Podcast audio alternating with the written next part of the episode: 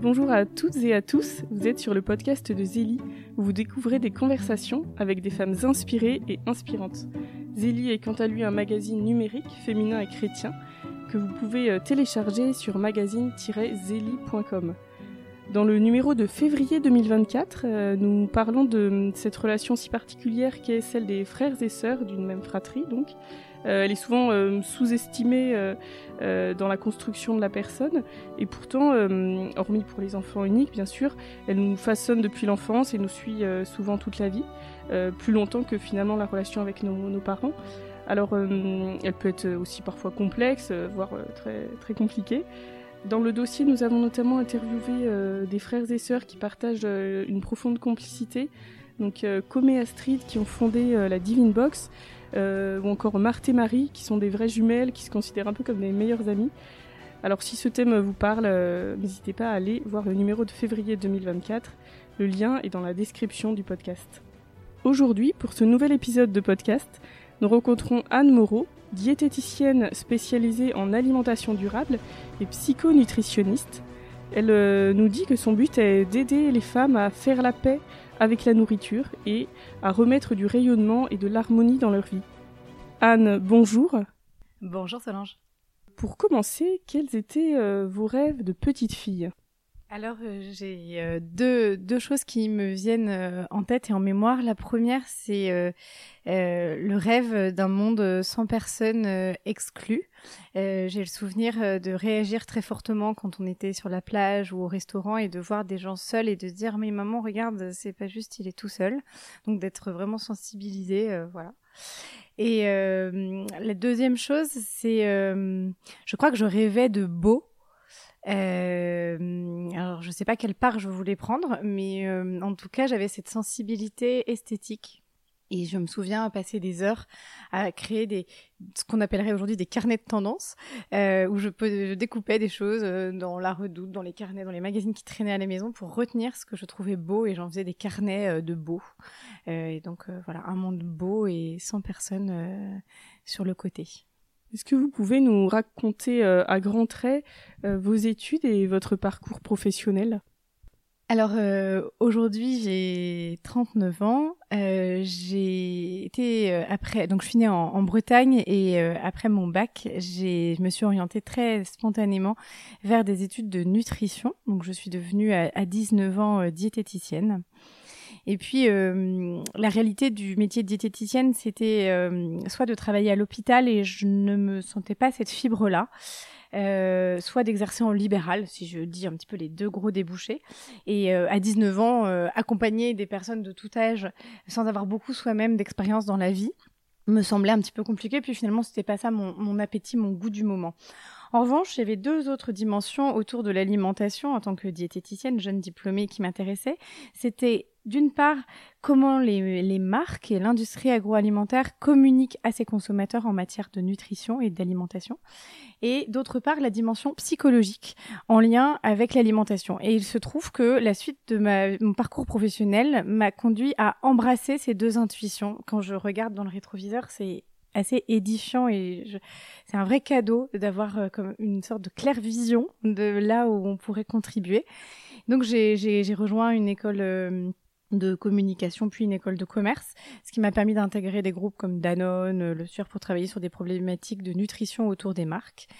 Et puis en 2018, j'ai fait un virage en me disant, en fait, euh, au fur et à mesure euh, du fait que je, progresse dans ces entreprises, euh, avec une dimension de l'écologie qui a pris de plus en plus de place dans ces entreprises, dans les fonctions qui m'étaient confiées, d'ailleurs nutrition et écologie dans les groupes agro-industriels, j'avais un petit peu oublié mes patientes et tous les aspects, les aspects psychologiques. Et en fait, j'ai en 2018, j'ai quitté mon poste et je me suis inscrite à un CAP cuisine et à un diplôme universitaire en psychologie pédagogie du comportement alimentaire.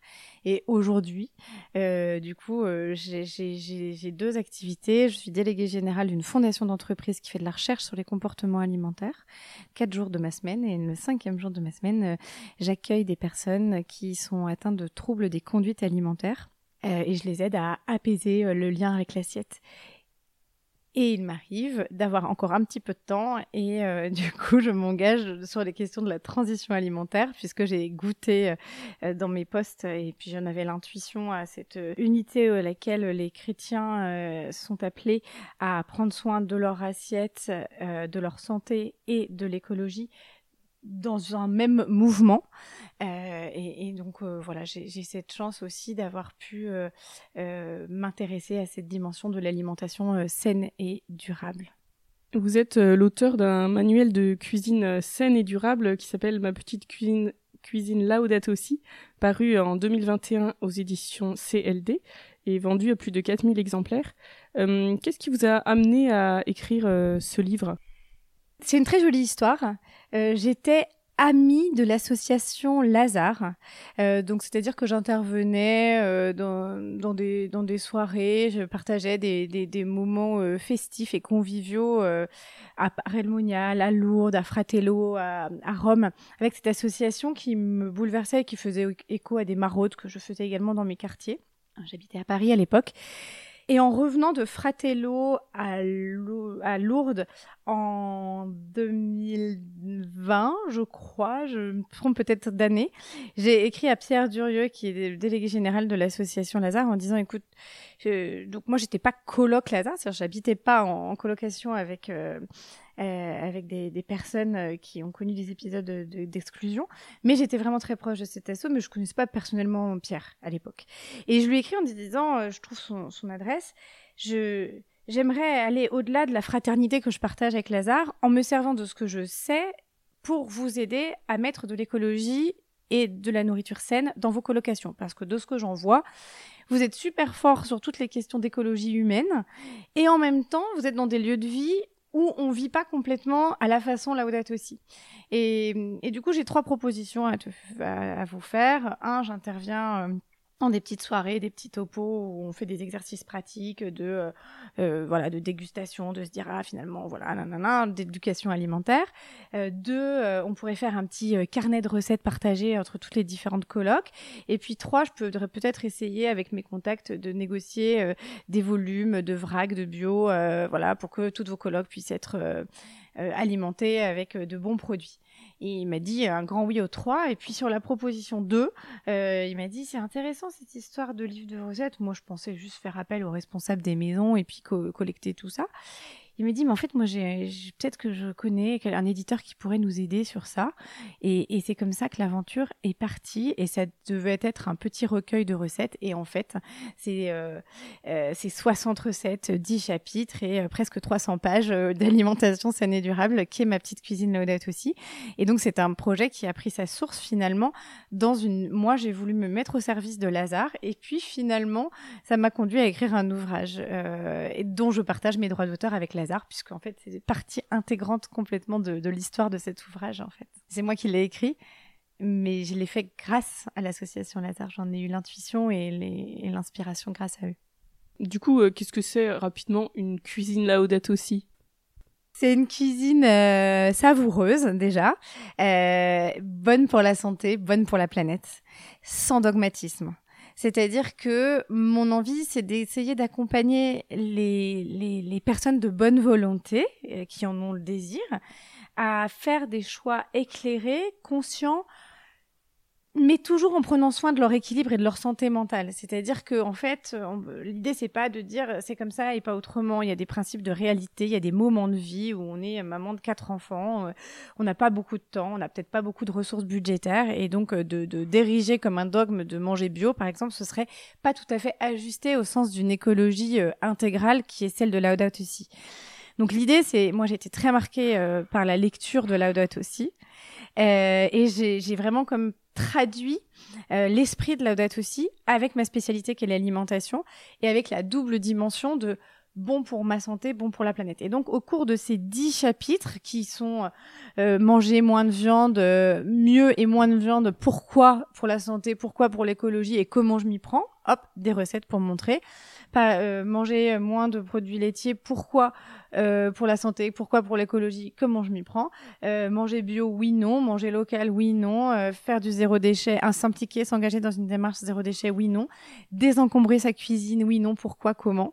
Et donc ça se veut à chaque fois assez pratique et avec à chaque fois une mise, enfin, comment dire, euh, stimuler euh, la, motivation, l'appétence des gens pour, pour se mettre en route grâce aux recettes qui sont quand même une des vraies valeurs ajoutées de, de cet ouvrage, puisqu'on a travaillé avec euh, avec un, un, un super euh, photographe euh, en la personne de Fabrice Vegas. Et, et, et, donc, du coup, ces recettes, elles sont à la fois des recettes du quotidien où il faut pas 50 ingrédients qu'on n'a pas sous la main. C'est des recettes qui prennent en général à peu près 20 minutes et qui sont pas complexes, qui ont vocation à donner envie de bien manger et de faire attention à ce qu'on met dans l'assiette, euh, mais sans, sans starification aucune dans la réalité d'un quotidien euh, bien incarné.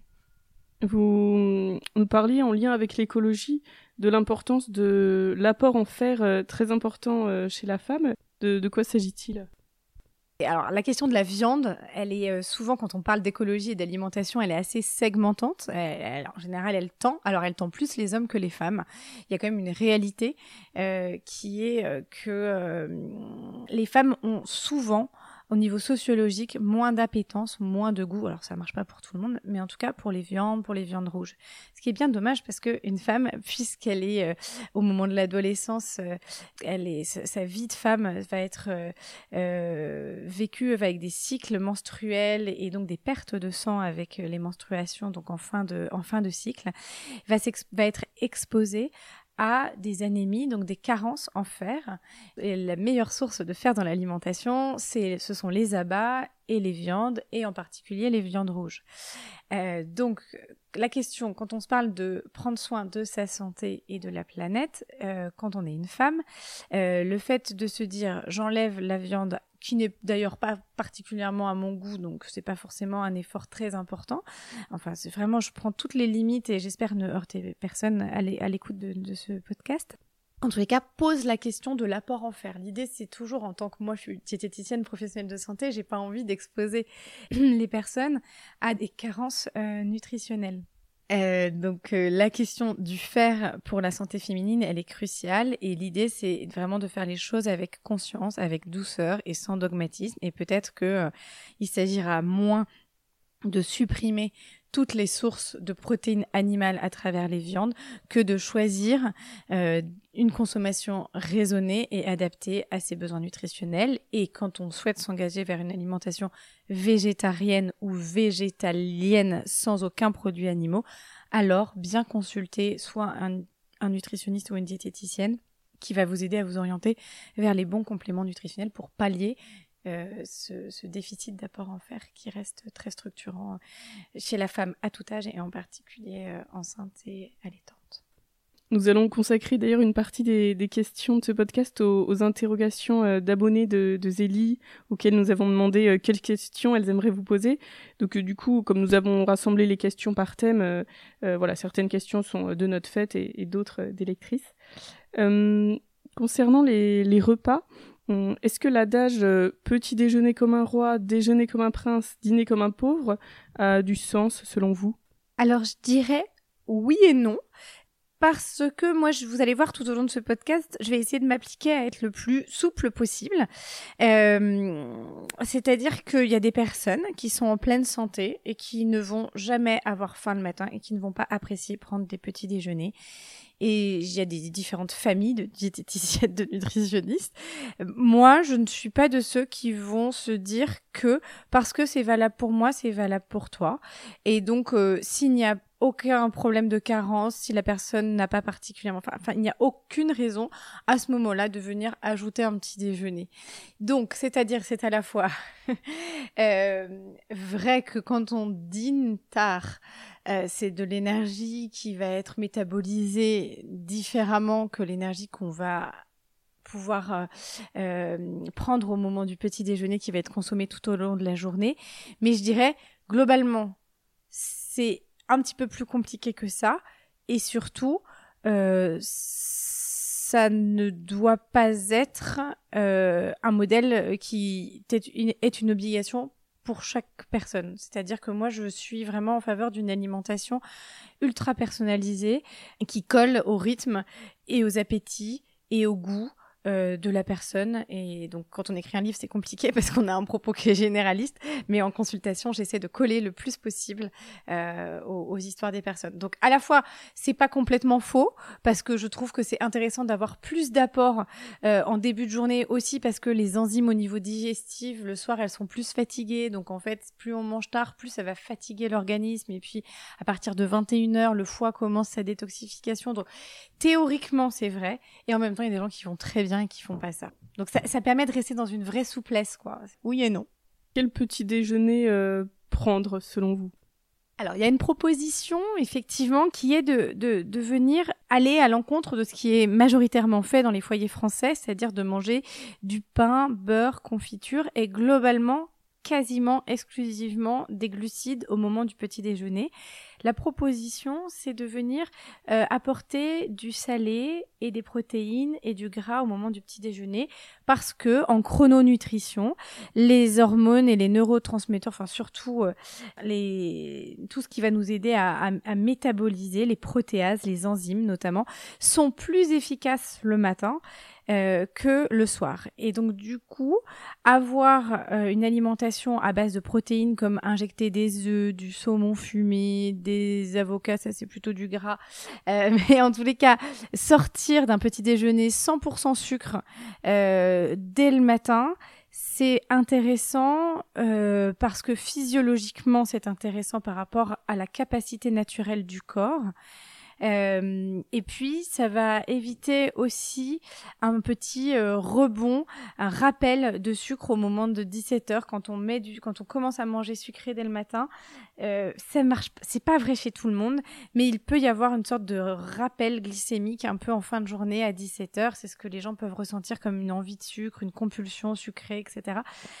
Donc, c'est encore une fois, ça n'a pas de sens. On peut faire aussi une galette de sarrasin, on peut faire un porridge d'avoine. Ça, ça aura euh, sans sucre ou avec peu de sucre ou un petit peu de miel ou une purée d'oléagineux. Tout ça, c'est très bien, euh, mais il faut encore une fois que ça marche pour vous par rapport à votre organisation. Euh, euh voilà. En tous les cas, mm, il y a aussi des gens qui sont encore une fois, je vais pondérer parce qu'il y a des gens qui mangent du, des tartines avec du beurre et des confitures et qui vont très bien. Donc ce n'est pas en soi problématique. Mais c'est sûr que strictement sur le papier, physiologiquement, ça semble plus intéressant d'aller vers un petit déjeuner protéiné avec du des aliments salés plus que du sucre dès le petit, dès le petit déjeuner. Une autre question de, lectrice. Euh, pour les enfants, quel petit déjeuner et goûter leur proposer? Alors le petit déjeuner, je pense que c'est un petit peu compliqué pour un enfant euh, de basculer sur du salé. C'est à tester, notamment des œufs, ça peut être intéressant. Peut-être déjà le week-end. L'idée, c'est, je vais parler plutôt en négatif. C'est pourtant pas très, c'est pas franchement normalement idéal de faire ça, mais euh, je dirais qu'il va falloir peut-être porter une vigilance à ce qui va apporter beaucoup de sucre, comme les viennoiseries, les brioches, le pain de mie, les céréales du petit déjeuner, euh, tous ces aliments qui sont ultra plébiscités par les enfants, euh, finalement vont être moins intéressants nutritionnellement qu'un pain complet, un pain au levain. Et, après, je dirais, on y met ce qu'on veut dessus. Euh, quelque part. Ce qui va m'intéresser, c'est d'avoir un socle qui va être sain et qui va donner une énergie complète pour l'enfant, alors que effectivement une brioche ou une viennoiserie, euh, bah du coup va avoir, alors c'est un peu un index glycémique qui fait que ça va être digéré assez rapidement par le corps et qu'en fait on va avoir faim à 11h, 11h30, alors que un pain complet, par exemple euh, riche en fibres, eh ben va, va avoir du sucre qui va se diffuser plus lentement dans le corps. Donc plutôt intéressant d'avoir une base solide. Alors pour les enfants, peut-être pas protéinés, mais on peut mettre un peut-être un, fromage blanc par exemple. Comme ça, on a un petit peu de protéines, un petit peu de calcium, ça fait un premier euh, produit laitier. Pour euh, le 4 heures, pour moi, ça peut être un fruit avec un carré de chocolat et un petit bout de pain. Euh, ça, pour moi, c'est assez chouette et en fonction des saisons, on peut varier. Euh, c'est tout à fait ok de prendre un produit laitier aussi à ce moment-là. C'est aussi ok de prendre un, produit apparenté au produit laitier, mais ça ne l'est pas en réalité nutritionnelle, mais une, un une boisson d'avoine ou quelque chose qui soit, du coup, si on parle d'écologie, moins plus léger en termes d'impact En réalité, euh, pas trop de règles alimentaires. Euh, et pas trop de produits ultra transformés et tout préparé, le petit goûter industriel, euh, euh voilà qu'on voit dans les rayons euh, goûter, c'est moins intéressant que des produits bruts. Donc une pomme, une poignée d'amandes, du chocolat, plutôt du chocolat noir, du chocolat au lait, c'est pas grave, mais plutôt moins des produits transformés comme des barres au chocolat euh, de, de marques très connues. Ça, ça va être moins intéressant, beaucoup de sucre et puis finalement moins de nutriments au global. Comment se motiver pour aller euh, au marché et cuisiner quand on manque euh, d'énergie ou d'envie pour le faire? Moi, ma question, ce serait de se dire pourquoi il faudrait se motiver? Si on n'a pas l'énergie ou le temps de le faire, c'est de se questionner sur est-ce que réellement on n'a pas le temps ou finalement on n'en a peut-être pas si envie? En fait, moi, je suis là pour juger personne. Les études montrent qu'on passe euh, encore en 2023 plus de 4 heures sur son téléphone portable euh, par jour. Je sais qu'il y a une tension très forte au, niveau du temps, mais je pense que le rapport au temps et le rapport à Dieu, le rapport à qu'est-ce qu'on met dans le temps que Dieu nous offre chaque jour au début de journée, il est intéressant à se poser pour questionner vraiment si on n'a pas le temps ou si on préfère mettre autre chose et si cette autre chose qu'on préfère mettre est-il euh, salutaire euh, pour nous Est-ce qui nous fait grandir Est-ce que c'est bon? Après, il n'y a pas l'obligation d'aller, euh, de consommer bio, euh, d'aller au marché. Moi, j'ai le sentiment que aller au supermarché faire ses courses, c'est une source de stress et pour moi c'est le cas. Une source de stress, c'est pas un moment qui est agréable, on a des, des lampes dans la dans la tête, des, des, des, des lumières, on a du, du bruit avec les promotions, c'est c'est un environnement qui est assez agressif à mes yeux. Du coup, c'est vrai que moi, je préfère être dehors, rencontrer un producteur et discuter avec lui. L'expérience que j'en fais est plus positive et c'est ce qui me motive. Ça ne vaut que pour moi et après, je pense qu'il faut se respecter et que si on y va à reculons, ça risque de pas être une expérience si positive. Donc, euh, se faire confiance, peut-être. Enfin, en tous les cas, se, forcer à faire quelque chose qu'on n'a pas envie de faire, c'est, euh, ça porte rarement des fruits. Et euh, de même, quand on n'a pas forcément d'imagination pour composer des, menus qui soient simples mais quand même euh, savoureux, euh, comment, comment on peut faire? Alors, j'ai pas envie de faire de la réclame, mais quand même, il y a ma petite cuisine là où aussi, parce que je pense que c'est important de pouvoir se, se fier et s'ancrer dans quelque chose. Il y a un des chapitres qui est dédié dans ma petite cuisine modérate aussi à l'organisation en cuisine. Et ce que j'explique, c'est que c'est intéressant de découper la semaine et de se dire il y a un soir où c'est euh, quiche, quiche avec pâtes, euh, pizza maison. Euh, un soir toujours il y aura quiche. Un soir toujours il y aura œuf. Et œuf, ça peut être œuf cocotte, omelette, œuf à la coque, selon les semaines en fait. Et d'essayer de comme ça découper la semaine en typologie et, c'est vrai que pour moi, euh, faire des menus m'aide fondamentalement à mieux manger, mais c'est très personnel. Sinon, je me retrouve le soir en se disant OK, j'ai acheté ça et ça, mais en fait, j'avais pas d'idée de ce que je voulais faire et je suis je suis pas meilleure qu'une autre et je suis un petit peu plus en difficulté. Et je vois que je finis par moins bien manger finalement. Donc moi, c'est vrai que j'organise ma semaine et j'ai un petit peu des rituels aussi euh, qui me permettent de, de, de gagner du temps et de la charge mentale. Après, il existe aussi des petites applications, notamment une application qui s'appelle JOW, où on entre euh, les, les, ingrédients qu'on a, il y en a plusieurs hein, d'ailleurs, et, et, en fait ça nous donne des idées de menus euh, rapides. Euh, il y a aussi des paniers maintenant, mais c'est un budget. bon, je vais pas citer de, de, de marque, mais qui, qui sont livrés avec des petites fiches recettes. Voilà, euh, chacun trouve là où il est le plus appelé, si c'est un livre, si c'est une application, euh, si c'est un panier recette, avec euh, tout ce qu'il faut pour cuisiner cette recette. Et après, se rappeler que un repas équilibré, c'est un repas avec des couleurs. Donc, s'il y a des couleurs, ça veut dire qu'il y a des, il y a des fruits et des légumes. S'il y a des couleurs, ça veut dire qu'il y a des antioxydants. Euh, donc, on est déjà bien. Et, et puis, euh, se faire confiance et peut-être aussi un petit peu se détendre pour pas être dans une alimentation euh, millimétrée. Je pense que parfois, il est plus intéressant d'ouvrir, enfin, de, de, de, manger des, des, légumes surgelés et de prendre un vrai temps de détente avec ses enfants que de passer une soirée en cuisine et d'être super tendu et de passer à côté de ce que la vie nous propose aussi. Vous, vous parliez d'enfants, mais c'est vrai qu'il y a des personnes évidemment qui vivent seules. Alors quand on mange seul, il n'y a pas cette dimension sociale et conviviale du repas. Comment est-ce qu'on peut faire pour quand même euh, passer un, un, bon moment de repas? Euh, Moi, je me suis mariée à 38 ans. Euh, ça a été une grande désolation et une grande épreuve pour moi d'avoir euh, ces, ces, ces, repas seuls. Euh, j'ai trouvé euh, une réponse en m'engageant dans différentes associations. Je pense aux petites cantines. Je pense qu'il y, a plein de choses à Lyon. Il y a les escales solidaires où on va cuisiner ensemble et on partage le repas. Donc ça, ça peut être une partie de la réponse, mais globalement, on fait pas ça tous les jours. La deuxième euh, ouverture, c'est euh, d'avoir une pensée de, de, de, de, gratitude, de se relier à toutes les personnes humaines qui ont contribué au fait que j'ai ce repas dans mon assiette. Donc les cultivateurs, euh, ceux qui l'ont transformé, éventuellement la personne qui me l'a vendu.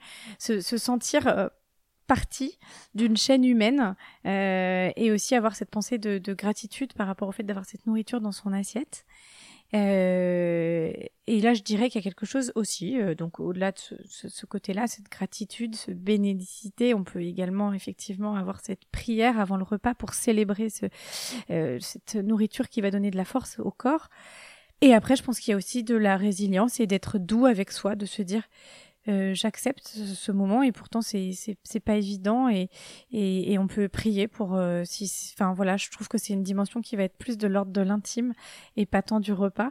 Euh, mais en tous les cas voilà j'appelle les personnes à à avoir de la beaucoup de douceur pour eux, à essayer de, de, de s'ouvrir vers l'extérieur et puis d'essayer de se mettre euh, voilà euh, en conscience de, du plaisir sensoriel et visuel euh, que, que, que porte et gustatif bien sûr, que porte l'alimentation et le repas. Une lectrice demandait aussi quels fruits et légumes acheter bio en priorité quand on n'a pas un budget illimité. Alors déjà, bravo parce que moi, je considère que les fruits et les légumes sont probablement les premiers aliments à acheter bio par rapport à euh, une huile bio ou des choses comme ça. Plus intéressant de commencer sur les fruits et les légumes et sur les céréales. Euh, la deuxième catégorie, c'est ça. À la marge, on a euh, la génération euh, pesticides qui donne des indications de quels légumes sont le plus traités. Je pense à la pomme en priorité parce que c'est très connu. Il y a beaucoup de traitements phytosanitaires sur les pommes qui sont euh, en conventionnel, fabriquées, en, enfin produites en conventionnel. Globalement, euh, tous les fruits qui ont une grosse enveloppe qui n'est pas consommée comme le melon, la banane, euh, l'avocat, quoique l'avocat, il y a d'autres questionnements, mais euh, bah, ceux-là vont être moins sensibles qu'un fruit dont on va consommer l'entièreté comme une fraise. Donc ça, on peut garder ça, par exemple, quand c'est consommé avec la peau, c'est nécessairement plus sensible. Donc privilégier cela euh, pour, euh, pour ce qui est des fruits. Et, euh, et sinon aussi Renseignez-vous parce que parfois c'est pas étiqueté bio, mais il y a parfois des agriculteurs en, conversion ou des agriculteurs qui n'ont pas envie de se faire labelliser, mais en fait qui produisent très bien et qui ont la main très très légère sur les intrants euh, phytosanitaires. Donc discutez avec vos producteurs et puis euh, voilà, faites-vous confiance euh, aussi sur le, le, entre guillemets le bon sens avec cette histoire de quand il y a une enveloppe ou quand il n'y a pas une enveloppe. Selon vous, qu'est-ce qui marche vraiment pour perdre du poids durablement euh, on parle beaucoup de, de jeûne intermittent, de petit déjeuner salé, de chrononutrition. Alors qu'est-ce qui, marche vraiment et, et on reprend pas après? Euh, Rien. Ou alors un régime qu'on fait toute la vie. Parce que comprenez bien que si on perd du poids quand on enlève certaines choses, au moment où on va les réintégrer, mécaniquement, on va reprendre du poids. Et sauf que le corps, il va avoir enregistré que la dernière fois, on lui avait, on l'avait mis un peu en carence et il aura tendance à avoir une résistance à l'amincissement. Euh, il y a plein de questions qui se posent autour de la perte de poids. C'est pourquoi vouloir perdre du poids? Euh, Qu'est-ce qu'est, qu'est-ce qui est le besoin sous-jacent? Est-ce que c'est un manque d'amour pour soi? Est-ce que euh, quel, fantasme on porte en lien avec cette perte de poids? Parfois, elle est bien légitime et parfois elle est nécessaire pour la santé. Donc il faut il faut il faut bien sûr faire le distinguo. Je dirais globalement pas de méthode miracle. Qu'est-ce qui se cache comme motivation derrière l'envie de perdre du poids? Est-ce que c'est parce qu'on estime qu'on aura plus de succès avec les hommes? Est-ce qu'on estime qu'on pourra faire plein de choses? Moi, je pense qu'on peut déjà ici et maintenant toujours s'aimer, euh, vivre pleinement une vie intense en offrant au monde euh, notre beauté et nos talents. Et donc, du coup, souvent, c'est un alibi le fait de perdre du poids pour venir traiter des sujets qui sont plus profonds. Euh, donc euh, intéressant de se questionner en tous les cas sur cette idée de pourquoi ai-je envie de perdre du poids et quand c'est tout à fait légitime et proposé par le monde médical, faites-vous accompagner par des professionnels bienveillants, bien formés qui vont aussi vous aider à réapprendre à manger euh, en intégrant vos émotions, en intégrant votre principe de réalité et euh, sans vous imposer des règles alimentaires trop strict parce que là, warning, parce que sinon c'est régime à vie, parce que en fait vous allez le faire un temps et personne n'arrive à tenir des règles alimentaires strictes et un bien-être mental, parce qu'en fait il y en a qui arrivent à le maintenir, mais c'est souvent des troubles des conduites alimentaires. Et donc voilà, 90% des troubles des conduites alimentaires commencent par un régime. Donc c'est pour ça que je, je invite à prendre le temps de se questionner sur qu'est-ce qu'il y a derrière cette envie de perdre du poids comment on peut se débarrasser de l'alimentation de, consolation, euh, par exemple ces carrés de chocolat qu'on prend quand on n'a pas le, moral? Comment est-ce qu'on peut se réconforter autrement peut-être? Il ne faut pas s'en débarrasser. Le problème qui est ici euh, mentionné, se débarrasser de l'alimentation de consolation, c'est être potentiellement maltraitant avec soi-même. Le problème n'est pas de manger un carré de chocolat quand on est triste. Ça, c'est normal. Le problème, c'est de considérer que c'est un problème de le faire. Je ne m'autorise pas à manger quand je suis triste. Pourquoi? Euh, En fait, ça dévisse, ça déraille, et ça devient des compulsions alimentaires et ça prend des proportions démesurées si on ne s'autorise pas si on, s'autorise et si on est très apaisé avec l'idée de se dire wow, dure journée, je vais prendre un petit carré de chocolat, ça va globalement bien se passer. Donc le problème n'est pas de manger quand on a un petit coup de mou ou un petit coup dur. Non, ça c'est humain et c'est ok. C'est de penser que c'est un problème de le faire. Ça veut dire qu'on cherche à contrôler son alimentation et là encore, ça peut nous conduire à des, des nœuds, des, des, des, des, des prises de tête qui vont prendre toujours plus de place. Donc euh, ne restez pas seul si, enfin en tous les cas, euh, parlons-en de ces envies de manger émotionnelles parce que euh, elles sont normales en réalité. Oui, mais quand il s'agit de, de grignotage ou par exemple on va manger une plaquette de chocolat entière et puis plein de gâteaux aussi, bon là c'est pas juste un petit carré quoi, donc faut peut-être quand même se préoccuper de la chose. Oui et non. Euh, en général, quelqu'un qui a une relation apaisée avec l'alimentation, euh, bien sûr, euh, peut manger bien plus qu'un carré, mais elle ne va probablement plus avoir faim. Si elle ne porte aucun jugement négatif sur ce qui vient de se passer, elle n'aura pas faim au repas qui suit. Et comme elle n'a pas de dogme sur l'alimentation, elle va pas manger, par exemple. Et ça, c'est de l'alimentation intuitive, et ça, c'est ok. Si on commence à rentrer, de se dire, alors attends, j'ai mangé ça trop aux 4 heures et en même temps là il faut que je remange. Donc en fait, bah non mais ça va me faire grossir, moi je veux pas grossir. Euh, en fait, là, si vous en êtes là, c'est vous n'êtes pas au bon endroit. Mais alors, je le dis avec énormément de bienveillance parce qu'on est très nombreuses à être coincées là. Donc, normalement, normalement, c'est un peu même enfermant. La plupart du temps, c'est pas tous les jours qu'on a envie, qu'on s'envoie une tablette, quoi. Si c'est tous les jours, c'est probablement que l'alimentation joue un rôle et le réceptacle d'un évitement émotionnel. Donc oui, en thérapie, on va, dire oui à ses envies de manger émotionnelles sur le moment, s'autoriser pleinement et en général on a besoin d'en manger moins si on s'autorise pleinement et on va bien sûr travailler à vivre les émotions dans la vraie vie, les accueillir les traverser, si c'est de la tristesse, si c'est de la colère, les exprimer sans agresser l'autre. On va travailler finalement pour pour faire autrement, pour qu'on ait moins besoin de l'alimentation. Mais ça, ça prend un petit peu plus de temps. Donc on va faire un petit peu les deux. Oui, on va s'autoriser en conscience, on va le faire et on va essayer de se satisfaire les papilles. et, donc de manger différemment que de manger un peu dans la honte et en disant vite vite je mange et je suis vraiment pas bien. Et en plus on va travailler pour euh, éviter de, de n'avoir que le fait de manger pour, pour s'apaiser. Est un peu accro au sucre, comment euh, en manger moins euh, tout en gardant une dimension de, de plaisir dans la nourriture? Par exemple, je donne un peu mon témoignage personnel.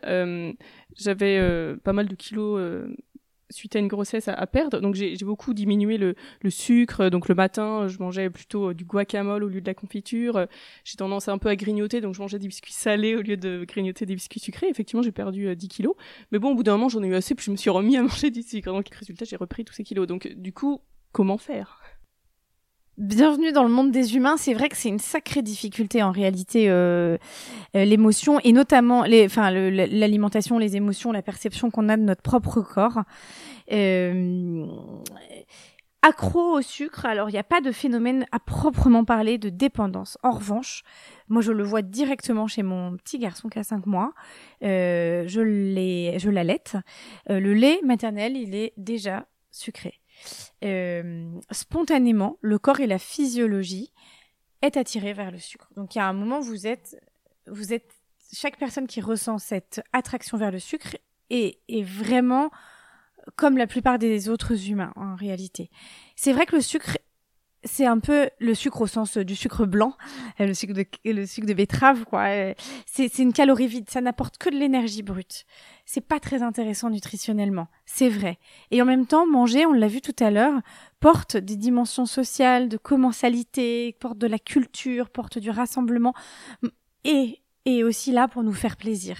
Donc c'est vrai qu'on est dans une relation très ambivalente avec le sucre. Je t'aime moi non plus, j'arrête complètement et puis après quand on y revient, c'est difficile d'en manger avec modération. Encore une fois, je pense que l'idée ça va être en lien avec la connaissance de soi. Se dire je ne suis pas qu'une personne gourmande qui aime le sucre. Je suis une personne gourmande qui aime le sucre et j'ai envie d'honorer cette partie-là de moi. Et j'ai aussi une autre partie de moi qui a envie de prendre soin euh, de son bien-être, de sa santé et de son apparence physique. Et c'est légitime aussi. Et se dire, je c'est pas toujours, je ne vais pas toujours répondre et nourrir à cette part qui a envie de manger du sucre. Parfois, je peux aussi, avec ma raison, pour le coup, pour les personnes qui n'ont pas de troubles des conduites alimentaires, je peux me dire, je choisis en conscience que là, je nourris et je prends soin de cette part qui a envie de prendre attention. Et donc là, c'est un petit peu se, contrarier. C'est-à-dire que moi, c'est, c'est pas l'interdiction, parce que l'interdiction va renforcer l'envie. Donc vraiment, c'est une ligne de crête. Et, et s'il y a des difficultés, c'est sans doute que, alors peut-être qu'il y a un petit sujet de déshabituer à manger trop de sucre. Un petit peu, il peut y avoir ça. Mais peut-être aussi qu'il y a des, des qu'il y a quelque chose autour de la connaissance de soi, de l'appréciation. Et puis aussi, je voudrais dire ici que on ne choisit pas son poids. Et peut-être que une grossesse, une modification hormonale, et même tout simplement peut-être que nous sommes venus au monde avec un poids qui est plus, avec un poids de forme, avec une morphologie qui est plus ronde que ce qu'on aimerait. Et vigilance ici on ne choisit pas son poids et j'appelle beaucoup de douceur parce que ça peut être vraiment très douloureux, mais en même temps une vie où on ne mange pas ce qu'on a envie de manger en essayant de grappiller 2-3 kilos, ça va pas fondamentalement malheureusement changer vraiment son apparence physique, par contre ça va nous gâcher sacrément la vie. Donc il y a aussi cette réalité que au même titre qu'on n'est pas tous les cheveux frisés ou les cheveux euh, lisses, et eh ben on n'est pas tous avec le même métabolisme et donc on n'aura pas tous le même poids. Une lectrice demande aussi euh, qu'est-ce que vous pensez de l'alimentation euh, euh, proposée par Hildegard de Bingen au XIIe siècle, qui est une approche intéressante, mais c'est vrai qu'est-ce que c'est pas une approche incomplète dans la mesure où il y a quand même eu des avancées scientifiques en matière d'alimentation entre temps alors, merci beaucoup pour cette question. Euh, Saint Hildegarde de Bingen est, un docteur de l'Église euh, qui a vécu au XIIe siècle. Ses enseignements sont, lumineux dans ce qui est la porte de l'unité de la personne, dans ses dimensions euh, physiques, affectives, psychiques, spirituelles. Enfin, c'est vraiment extrêmement brillant.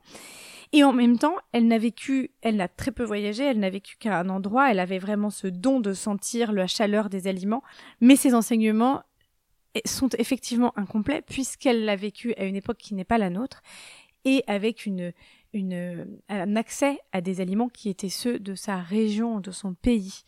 Et donc là où elle va du coup euh, starifier euh, l'épeautre, euh, notamment euh, le fenouil, le clou de girofle, enfin voilà, là, les aliments comme ça un petit peu stars, c'est vrai. Et en même temps, aujourd'hui, on connaît d'autres aliments qui portent aussi plein de vertus. Je pense au sarrasin. En fait, elle a sans doute pas connu le sarrasin, donc elle peut pas nous dire avec son talent si c'est bien ou pas. Moi, je peux le dire sans son talent, sans son don, mais je peux le dire avec ma connaissance de cette plante. Donc, c'est-à-dire que probablement que la plupart de ce qu'elle ce qu'elle a enseigné est juste, mais je confirme que c'est fondamentalement incomplet pas parce qu'elle n'avait pas le charisme qu'on lui reconnaît bien, mais parce qu'elle a vécu à une époque qui est la sienne. Par exemple, elle parle des fraises, elle parle des pêches, des poireaux. Pour moi, il n'y a aucun sujet. Ce ne sont pas des aliments poisons qui vous rendront malade. Ça engage ma parole, évidemment. Chacun reste totalement libre de suivre son enseignement. Moi, je dis que, comme vous avez vu, j'essaie d'être euh, euh, très peu dogmatique et, du coup, je n'ai pas de fondement scientifique qui m'inviterait aujourd'hui à ne pas recommander ces aliments-là. Quel euh, lien vous voyez entre nutrition et santé mentale?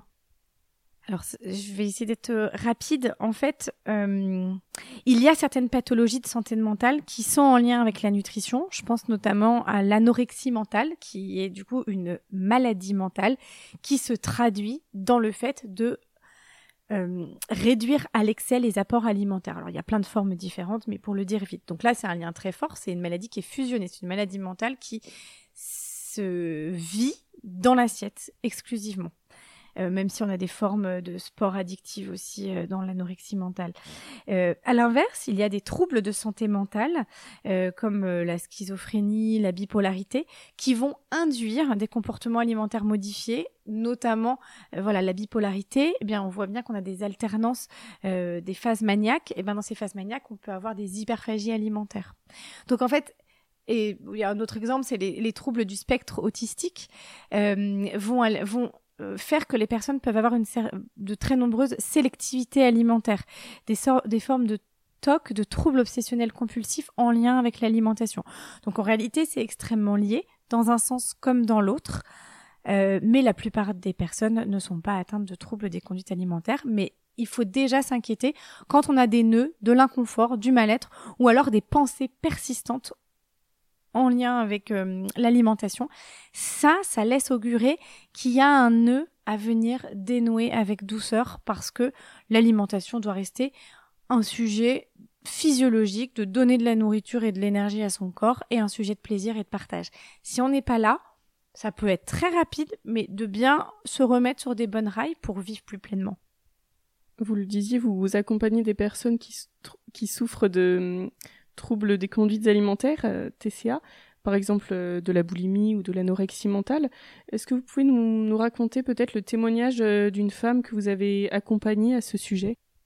Oui, alors je pense à une patiente qui qui a 25 ans et qui est venue me consulter pour de la l'anorexie boulimique, enfin pour de la boulimie, pardon. Enfin, en tout cas, il y a une alternance de phases en fait. C'est vraiment les mêmes pièces, enfin les mêmes. Enfin, deux faces d'une même pièce, en réalité, l'anorexie et la boulimie. Euh, la boulimie, c'est des crises de compulsion alimentaire qui sont compensées par des vomissements ou des lavements pour ne pas perdre de poids. Donc, on voit bien que la, la focale, elle est sur le poids. Le travail qu'on a fait, en fait, les crises alimentaires, les crises, les compulsions, euh, les crises boulimiques, elles sont la phase immergée d'un iceberg plus profond. Fondamentalement, la plupart du temps, et je vais être très, euh, je vais, je vais être très synthétique et donc je vais faire plein de raccourcis. Souvent, ce qu'on va retrouver, euh, c'est une sorte de souffrance psychique en lien avec une faible estime de soi, en lien avec un vide existentiel qui va être euh, mal apprivoisé par la personne, souvent à l'âge de l'adolescence, qui va chercher à anesthésier ce mal-être par le plaisir procuré par l'alimentation. Tout en étant dans cette difficulté de se dire j'ai envie de manger pour ne plus ressentir ce mal-être qui me ronge, je veux anesthésier euh, ce qui me fait mal, je ne veux pas le vivre, je ne veux pas le traverser, je ne sais pas le traverser autrement qu'en mangeant. Et en même temps, euh, je ne veux pas grossir, donc je me fais vomir. Et c'est vraiment des cercles vicieux qui sont excessivement douloureux. Et en fait, en travaillant sur les conséquences euh, dans la vie de cette personne et en travaillant sur les vraies raisons de son mal-être et en apprenant à, s'aimer et à remettre sur le devant les valeurs profondes. Enfin, c'est un travail qui, prend un petit peu de temps, surtout quand le, le trouble est installé depuis longtemps. Euh, mais on, arrive vraiment à diminuer d'abord la fréquence des crises et enfin toutes les crises et à, remettre des personnes euh, face à une alimentation euh, intuitive où en fait elles se elles refont confiance à leur corps, elles arrêtent de se peser, elles mangent avec plaisir, elles s'autorisent pendant les repas et donc il y a plus les, compulsions alimentaires disparaissent et les phénomènes de, de compensation euh, par le vomissement notamment s'intéressent. C'est un travail qui peut prendre du temps et plus il est pris tôt, meilleurs sont les résultats. Est-ce que euh, la foi influence votre métier? Alors oui, je le pense. Euh, et d'ailleurs, j'ai beaucoup de patientes euh, qui, qui, qui, qui m'entendent dans, dans des médias ou dans des, des, stages euh, qui, qui, qui ont la foi. Et, et moi, je les, je les accueille dans, dans toutes leurs dimensions. J'essaye d'être vraiment un lieu, euh, euh d'avoir une approche profondément humaniste et, et positive. Et je trouve qu'en tant que thérapeute, on, on touche la pointe de l'âme et on nous confie euh, des, des, des, des, des épisodes qui sont très douloureux en lien avec le comportement alimentaire, qui sont honteux du point de vue de la société. Et donc j'accorde une importance très importante à, à cette alliance thérapeutique et à, à, poser le fait que c'est ok, il n'y a pas de jugement, à regarder les gens avec euh, mes patientes avec beaucoup d'amour et d'humanité, en se disant que moi aussi je suis une personne souffrante euh, et, et, en fait on est ensemble et voilà donc euh, et, et c'est la foi m'aide à porter ce regard euh, bon sur cette personne humaine. Enfin voilà j'ai des personnes qui souffrent réellement et, et du coup je les je les confie au Seigneur. Pour finir, euh, des questions courtes, euh, réponses courtes. Complétez cette phrase. La personne humaine est? La personne humaine est un mystère. Elle est euh, à chaque fois unique. Et elle est aussi un, un individu appelé à réconcilier en elle les dimensions de, de, son, de sa tête, de son âme, de son cœur et de son corps. Un plat que vous aimez? Euh, Les galettes de sarrasin complètes. Une femme qui vous inspire? Euh, J'imagine que je suis pas la première au micro de ce podcast, Christiane Singer, euh, pour euh, pour sa le regard qu'elle porte sur sur l'âme humaine et ses enseignements décapants. Un moment qui vous ressource? Un moment dans la nature, ça peut être une balade au parc de la Tête d'Or en famille ou ou un câlin avec mon petit bébé. Que direz-vous à Dieu quand vous le verrez? Je, ce n'est pas de moi, mais c'est vraiment ce qui m'est venu. Euh, merci pour les roses, merci pour les épines. C'est Jean d'Ormesson qui, qui l'a dit. Et, et merci euh, Seigneur d'avoir été un, un jardinier euh, euh, qui m'a aidé sur euh, dans toutes les situations de ma vie et à prendre soin de mon jardin et euh, de ne m'avoir jamais abandonné. Merci beaucoup Anne et merci à toutes et à tous de nous avoir écoutés. Nous espérons que cette conversation vous a plu. Nous vous donnons rendez-vous dans le numéro de février 2024, comme nous l'évoquions au début de ce podcast. Le lien est dans la présentation du podcast. Et à bientôt pour un nouvel épisode.